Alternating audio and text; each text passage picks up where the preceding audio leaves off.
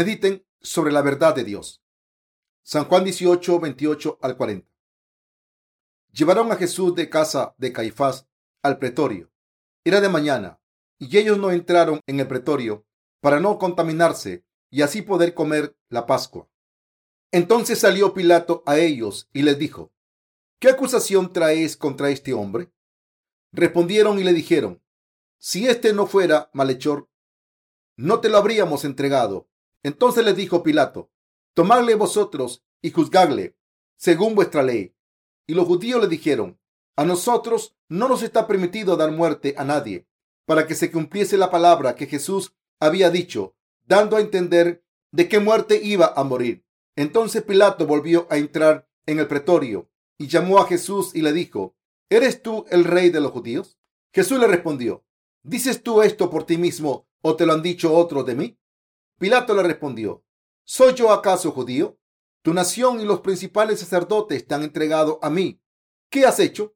Respondió Jesús, mi reino no es de este mundo. Si mi reino fuera de este mundo, mis servidores pelearían para que yo no fuera entregado a los judíos, pero mi reino no es de aquí. Le dijo entonces Pilato, ¿luego eres tu rey? Respondió Jesús, tú dices que yo soy rey. Yo para esto he nacido y para esto he venido al mundo, para dar testimonio a la verdad. Todo aquel que es de la verdad, oye mi voz. Le dijo Pilato, ¿qué es la verdad? Y cuando hubo dicho esto, salió otra vez a los judíos y les dijo, yo no hallo en él ningún delito, pero vosotros tenéis la costumbre de que os suelte uno en la Pascua. ¿Queréis pues que os suelte al rey de los judíos? Entonces todos dieron voces de nuevo, diciendo, no a este, sino a Barrabás. Y Barrabás era un ladrón. Nuestras vidas son muy complicadas en este mundo. Tenemos muchos problemas y nos preocupamos. Así que cuando oramos a Dios, le encomendamos nuestras mentes al Señor. El mundo es duro y a medida que ocurren cosas malas, nos preocupamos y amargamos. El ser humano es como un árbol al que le da el viento. Cuando el viento sopla en diferentes direcciones, el árbol se mueve con el viento. Y de la misma manera, las personas van de un lado a otro según las circunstancias, pensamientos y ambientes. Todo el mundo está influenciado por sus circunstancias. Por ejemplo, cuando un hombre de negocios está preocupado con sus negocios, es difícil para él no pensar en sus negocios, incluso cuando está en una reunión de adoración. Nos pasa lo mismo a todos. Mantener la fe no es tan fácil como parece, pero aún así debemos calmar nuestros corazones y dejar de lado nuestras preocupaciones. Solo cuando aclaremos nuestras mentes ocupadas podremos adorar a Dios de verdad. Sé muy bien que ustedes son como yo. Cuando sus mentes están preocupadas con algo serio, esta preocupación está constantemente en sus mentes mientras vivimos en esta sociedad tan compleja que cambia constantemente. Nuestras mentes están ocupadas con todo tipo de problemas, pero en realidad puede que solo sea nuestra mentalidad la que hace que la situación sea complicada. Después de todo, si tenemos comida, vestidos y alojamiento, el resto de los problemas no son tan graves. Quizá los seres humanos intentan resolver el problema de las necesidades básicas de manera complicada, cuando en realidad se puede resolver fácilmente. Pero aún así, soy completamente consciente de que es muy difícil para nosotros defender la fe en estos últimos tiempos. Pero aún así, debemos vivir con fe, sin dudar, aclarando nuestras mentes y rindiéndolas ante el Señor y siempre escuchando la verdad del agua y el espíritu, los sucesos que tuvieron lugar hace dos mil años. El pasaje de la escritura de hoy describe los sucesos que tuvieron lugar hace dos mil años. Después de ser arrestado, Jesús fue llevado ante Caifás, el sumo sacerdote, en aquel entonces, y fue interrogado por sus pecados. Pero como sabemos bien, Jesús no tenía pecados, y aún así los judíos le odiaban. Hay un proverbio coreano antiguo que dice, si se sacude a cualquier persona fuerte, se encuentra polvo. Como este proverbio, nosotros somos personas llenas de polvo, pero Jesús no tenía polvo por mucho que se le sacudiera. Estaba completamente sin pecados. Por eso Caifás, quien interrogó a Jesús, lo entregó a Pilatos, el gobernador romano. Los judíos no podían encontrar ningún pecado en Jesús por mucho que intentasen impugnarle de pecado y juzgarle según la ley de Dios. Solo había una manera de poder encontrar alguna falta que justificase ejecutar a Jesús como castigo por su ofensa. Tenía que aplicar la ley romana a Jesús. Si aplicaban la ley romana a Jesús, sería inevitable culparle. En aquel entonces, muchas personas seguían a Jesús como el rey de los judíos, ya que pensaban que Jesús los libraría de la opresión del imperio romano. Creían en esto porque Jesús había hecho muchos milagros, incluyendo alimentar a cinco mil personas en el desierto con cinco panes y dos peces cuando oró sobre ellos. Según la ley romana, era un crimen que la nación de Israel creyese que Jesús era un rey. Después de todo, ¿cómo puede haber dos gobernantes en un país? El imperio romano tenía un único gobernante y aunque Israel era un estado tributario, era un acto de rebelión coronar a otro rey. En otras palabras, Jesús fue condenado por el crimen de traición. Por tanto, según la ley romana, Jesús tenía que sufrir el castigo de la crucifixión reservado para los criminales más malvados. Esto es lo que Caifás, el sumo sacerdote, tenía en mente y por eso entregó a Jesús al pretorio del gobernador colonial romano. El pasaje que acabamos de leer hoy describe la escena del último juicio de Jesús que tuvo lugar hace dos mil años. Cuando leemos esta palabra de verdad que muestra varios sucesos de la antigüedad, nos acercamos más a Dios, aunque nuestras mentes están llenas de pensamientos complicados por la palabra del Evangelio del agua y el Espíritu. Nuestros corazones pueden volver a Dios para ser sometidos a Él y encontrar nuevas fuerzas. Nuestros corazones están llenos de esta verdad. A través del pasaje de las escrituras de hoy, estamos siendo testigos de sucesos del pasado y a través de esta palabra de Dios llegamos a temer a Dios. Mientras Jesús estuvo detenido en el pretorio, Pilato les preguntó a los judíos, ¿qué acusación traéis contra este hombre? Los judíos dijeron, si no fuese un hombre malvado, ¿te lo habríamos traído? Este hombre es malvado. Pilato les contestó, esto parece ser un asunto religioso y por eso debéis juzgarle como queráis. Pero este hombre, Jesús, no parece un mal hombre, así que juzgadle vosotros. ¿Por qué me lo habéis traído sin motivo? Entonces los judíos dijeron, no tenemos autoridad para ejecutar a nadie. Esto nos demuestra que querían matar a Jesús. Los castigos establecidos por la ley romana incluían la crucifixión, que era un método extremadamente cruel de ejecución reservado para los peores criminales. Como la ley judía no había establecido la ejecución, Dios buscó la manera de cumplir su palabra aplicando la ley romana de la ejecución. Aunque los judíos querían matar a Jesús, estaban muy arraigados en el judaísmo y eran muy legalistas. Como la ley requería que observasen el sábado, no podían matar a Jesús ese día. Cuando el sol se ponía el viernes, empezaba el sábado y según la ley los judíos no podían hacer ningún trabajo el sábado, así que querían que Pilatos ejecutase a Jesús antes del sábado para que así no tuviesen que trabajar para matar a Jesús el sábado.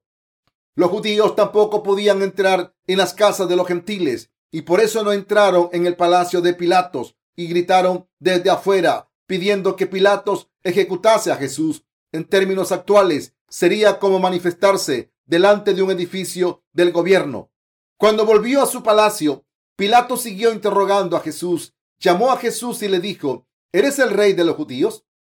Entonces alguien supuestamente habría dicho, ese hombre se llama el rey de los judíos y muchas personas le llaman el rey de los judíos. De hecho, Caifás, el sumo sacerdote, les había dicho a los judíos, conviene que un hombre muera por la nación. Juan 18, 14. ¿En quién estaba pensando Caifás cuando dijo esto?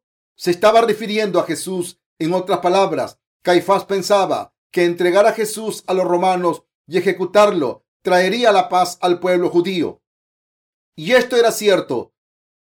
En cuanto a la paz política, muchos israelitas de ese momento estaban siguiendo a Jesús como rey de los judíos. Si hubiese surgido un rey de los judíos, el pueblo de Israel habría sido completamente aniquilado por el ejército del emperador romano.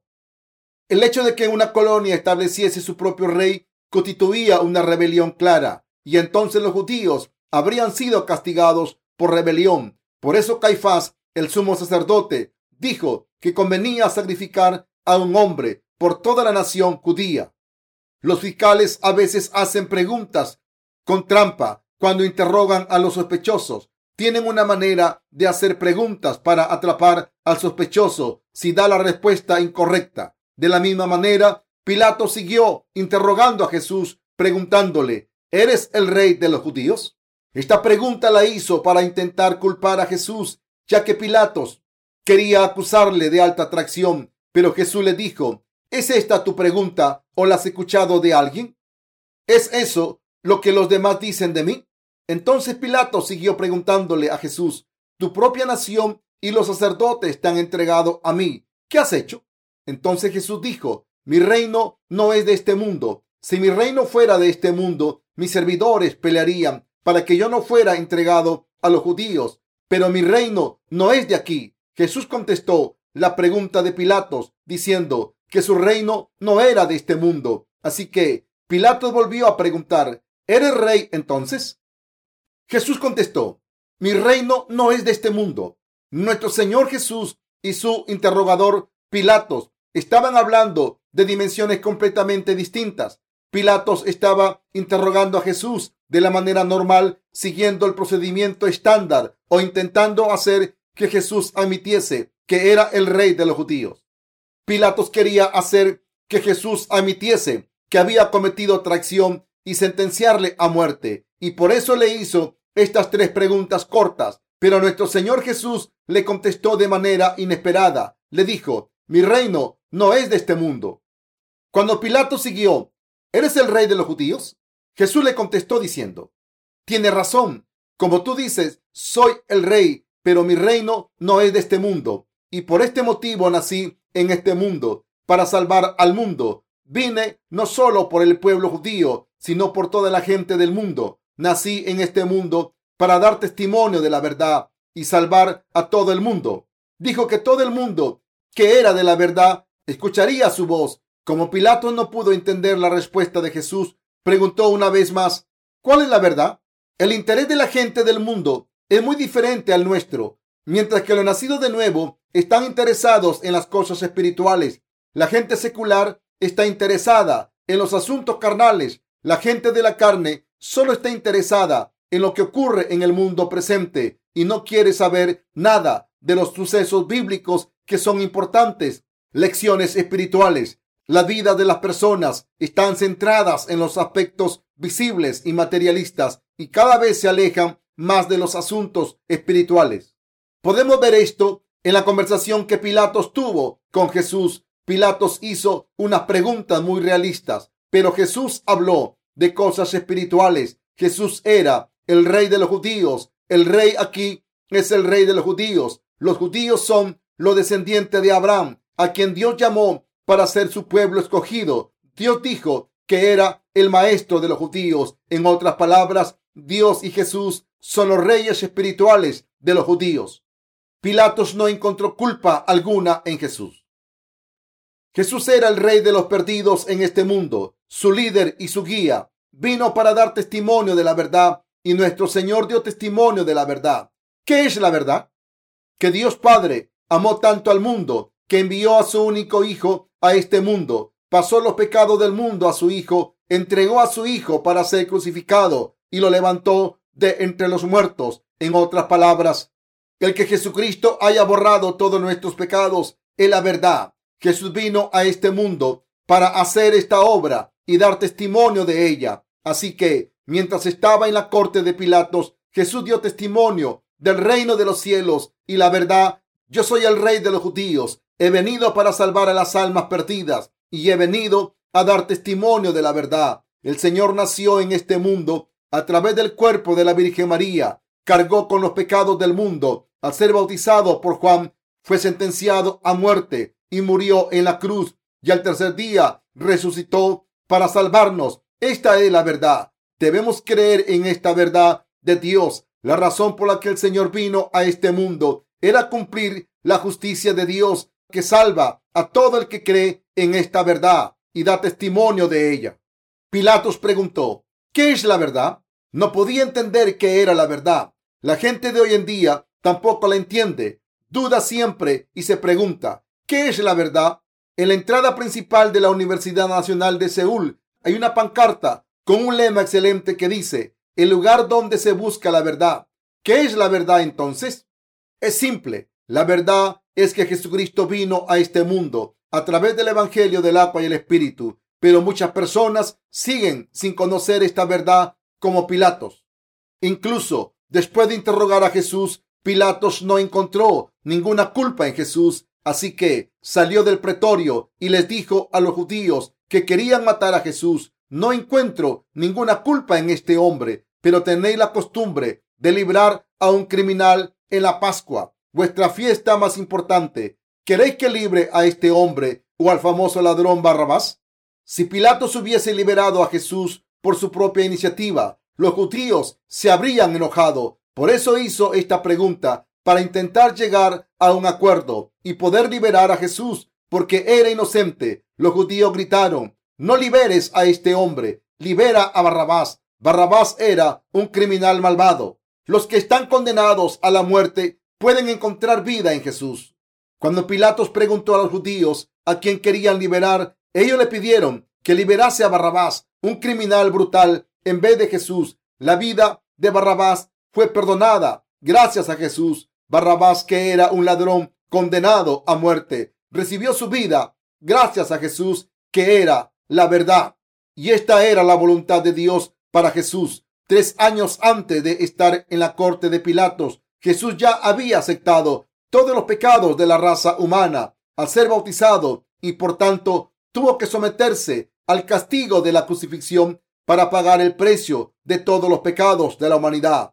Lo hizo para cumplir la verdad y para dar testimonio de la verdad. Y por eso nuestro Jesús aceptó este castigo. Jesús aseguró que esta verdad sería testificada a través de este castigo injusto en la corte de Pilatos. El que Jesús salvase a Barrabás, el ladrón, y muriese en su lugar, muestra la verdad que ha salvado a los pecadores al pagar la condena de todos los pecados del mundo. Jesús nos ha salvado al cargar con todos los pecados de la humanidad. A través de su bautismo, muerte en la cruz y resurrección. Esta es la verdad de la salvación. Esta es la verdad que nuestro Señor nos está diciendo a través del suceso de Barrabás. Ahora estamos escuchando una verdad muy antigua que data de hace más de dos mil años. En este siglo hay muchos problemas en el mundo, pero debemos volver nuestras mentes ocupadas a la verdad. Debemos humillar nuestros corazones, creer en esta verdad y dar toda la gloria a Dios. Debemos darle gracias a Dios desde lo más profundo de nuestros corazones para salvarnos y debemos vivir nuestra vida de fe predicando esta verdad por todo el mundo. Estamos viviendo en tiempos complejos. ¿Cómo está todo el mundo? Nuestras mentes están llenas de preocupaciones. Los estudiantes están ocupados con sus estudios y los empresarios están ocupados con sus negocios y tienen todo tipo de preocupaciones. Pero hay una verdad que no cambia. Esta verdad es que Jesucristo nos ha salvado y según esta verdad, nuestro Jesucristo volverá pronto. Debemos llevar nuestras mentes ocupadas ante el Evangelio del agua y el Espíritu para limpiarlas y debemos vivir solo por fe. Así es como podemos vivir con fe. La fe consiste en buscar a Dios, quien nos ha salvado. La religión, por otra parte, consiste en elevarse al estado de dioses. La verdadera fe, creer en el Señor, quien nos ha salvado y medita sobre el Evangelio del agua y el Espíritu, que es la verdad. Incluso en nuestras vidas ocupadas debemos pensar en esta verdad del Evangelio del agua y el Espíritu que el Señor nos ha dado y debemos creer en Él. Esta es la vida de fe verdadera. En este momento estamos meditando sobre la palabra que explica cómo el Señor vino al mundo hace mucho tiempo para salvarnos, aunque éramos como Barrabás. Una vez más nos hemos encontrado con la verdad del Evangelio del agua y el Espíritu, testificado por Jesucristo, quien entregó su propio cuerpo por nosotros. Sin olvidar esta verdad, debemos creer en ella para siempre. Amar y alabar al Señor temiéndole buscar ayuda de este Rey de Reyes y recibir su ayuda en nuestras vidas, dar testimonio de Jesucristo por todo el mundo y después ir a encontrarnos con nuestro Señor cara a cara. Mis queridos hermanos, cuando sus mentes se llenen de preocupaciones, deben volver al Señor de esta verdad que no cambia nunca. Solo entonces podrán encontrar la paz con la verdad. Hoy han escuchado una vez más cómo nuestro Señor dio testimonio de la verdad en este mundo y cómo nos ha salvado de los pecados. ¿No están contentos de escuchar esto una vez más? ¿No se aclaran sus mentes? ¿O acaso se preocupan más? En vez de tener tranquilidad, ¿se sienten aún más preocupados? ¿Se preguntan por qué estoy hablando de lo mismo si ya lo saben? Estoy diciendo esto una vez más porque nuestros corazones se separan de la fe para ir al mundo. ¿De qué más vamos a hablar si no hablamos del Señor? Predicar acerca de lo que el Señor ha hecho por nosotros es lo único que vale la pena. Les quiero hacer una pregunta. ¿Qué satisface sus almas? La palabra de verdad. ¿A quién pertenece este mundo? Como creación del Señor, todo en este mundo le pertenece. Nosotros también estamos incluidos en esto. ¿En quién estamos viviendo? Estamos viviendo en el Señor, por muy complejo que sea el mundo y por muy radicalmente que esté cambiando. La verdad es que todo está en la palabra de Dios. Esto es cierto. La mejor manera de vivir es pensar siempre en Jesús. Mi esperanza y deseo es que el Evangelio del agua y el Espíritu sea predicado hasta el fin del mundo cuanto antes y que Jesús vuelva enseguida. Aparte de pensar en Jesús y hacer su obra, todo lo demás es aburrido y pesado. Amo al Señor ante todo y estoy más contento cuando hago su obra. ¿Se sienten así también ustedes? Queridos hermanos, cuando sus mentes estén preocupadas, intenten hacer la obra del Señor. Entonces sentirán el gozo de la plenitud del Espíritu en sus corazones. Cuando piensen en los problemas de este mundo, tendrán dolor de cabeza, pero cuando piensen en las cosas del Espíritu, sus corazones estarán llenos de gozo. Deseo que el Evangelio del agua y el Espíritu sea predicado por todo el mundo y que Jesús vuelva pronto. ¿Ustedes también lo desean? Como este mundo no durará para siempre, debemos hacer todo lo posible mientras podamos seguir trabajando y debemos cumplir nuestra misión antes del retorno de Jesús. ¿Qué busca la gente de fe en este mundo? El Espíritu Santo quiere que el Espíritu Santo viva en sus corazones. Esta era es la era del Espíritu Santo que se recibe al creer en Jesús, como está escrito. Mas esto es lo dicho por el profeta Joel. Y en los postreros días dice Dios, derramaré de mi espíritu sobre toda carne, y vuestros hijos y vuestras hijas profetizarán, vuestros jóvenes verán visiones, y vuestros ancianos soñarán sueños. Hechos de los apóstoles 2, del 16 al 17. Así que todo el mundo busca al Espíritu Santo. La multitud de libros escritos sobre el Espíritu Santo indica que la gente está interesada en el Espíritu Santo. Estamos distribuyendo nuestros libros espirituales en varios idiomas a todo el mundo. Nuestros lectores nos dan respuestas diferentes, pero la mayoría está de acuerdo en que estos libros contienen la verdad que explica los elementos más básicos de la fe a los cristianos que no han nacido de nuevo. En el último libro resalto el papel del Espíritu Santo para los que anhelan que el Espíritu Santo esté en sus vidas. En ese libro explico que para estar lleno del Espíritu Santo, primero hay que creer en el Evangelio del agua y el Espíritu. Y después de leer este libro, muchos de nuestros lectores han meditado acerca del Evangelio del agua y el Espíritu de nuevo. Pronto nos darán la buena noticia de que han recibido la verdadera remisión de los pecados, que han recibido el Espíritu Santo al creer en esta verdad. Debemos seguir dando testimonio de la verdad hasta el día en que vuelva el Señor. Todos los días recobramos fuerzas gracias a esta verdad de que el Señor ha borrado todos los pecados del mundo al ser bautizado y crucificado y que así nos ha permitido ser sus creyentes para evitar el juicio. Me gustaría hablar de lo siguiente. Debemos defender el Evangelio del agua y el Espíritu hasta el final mientras vivimos en este mundo temiendo a Dios y predicando el Evangelio y debemos hacer que nuestra mente descansen con fe. Prediquemos efectivamente el Evangelio del agua y el Espíritu.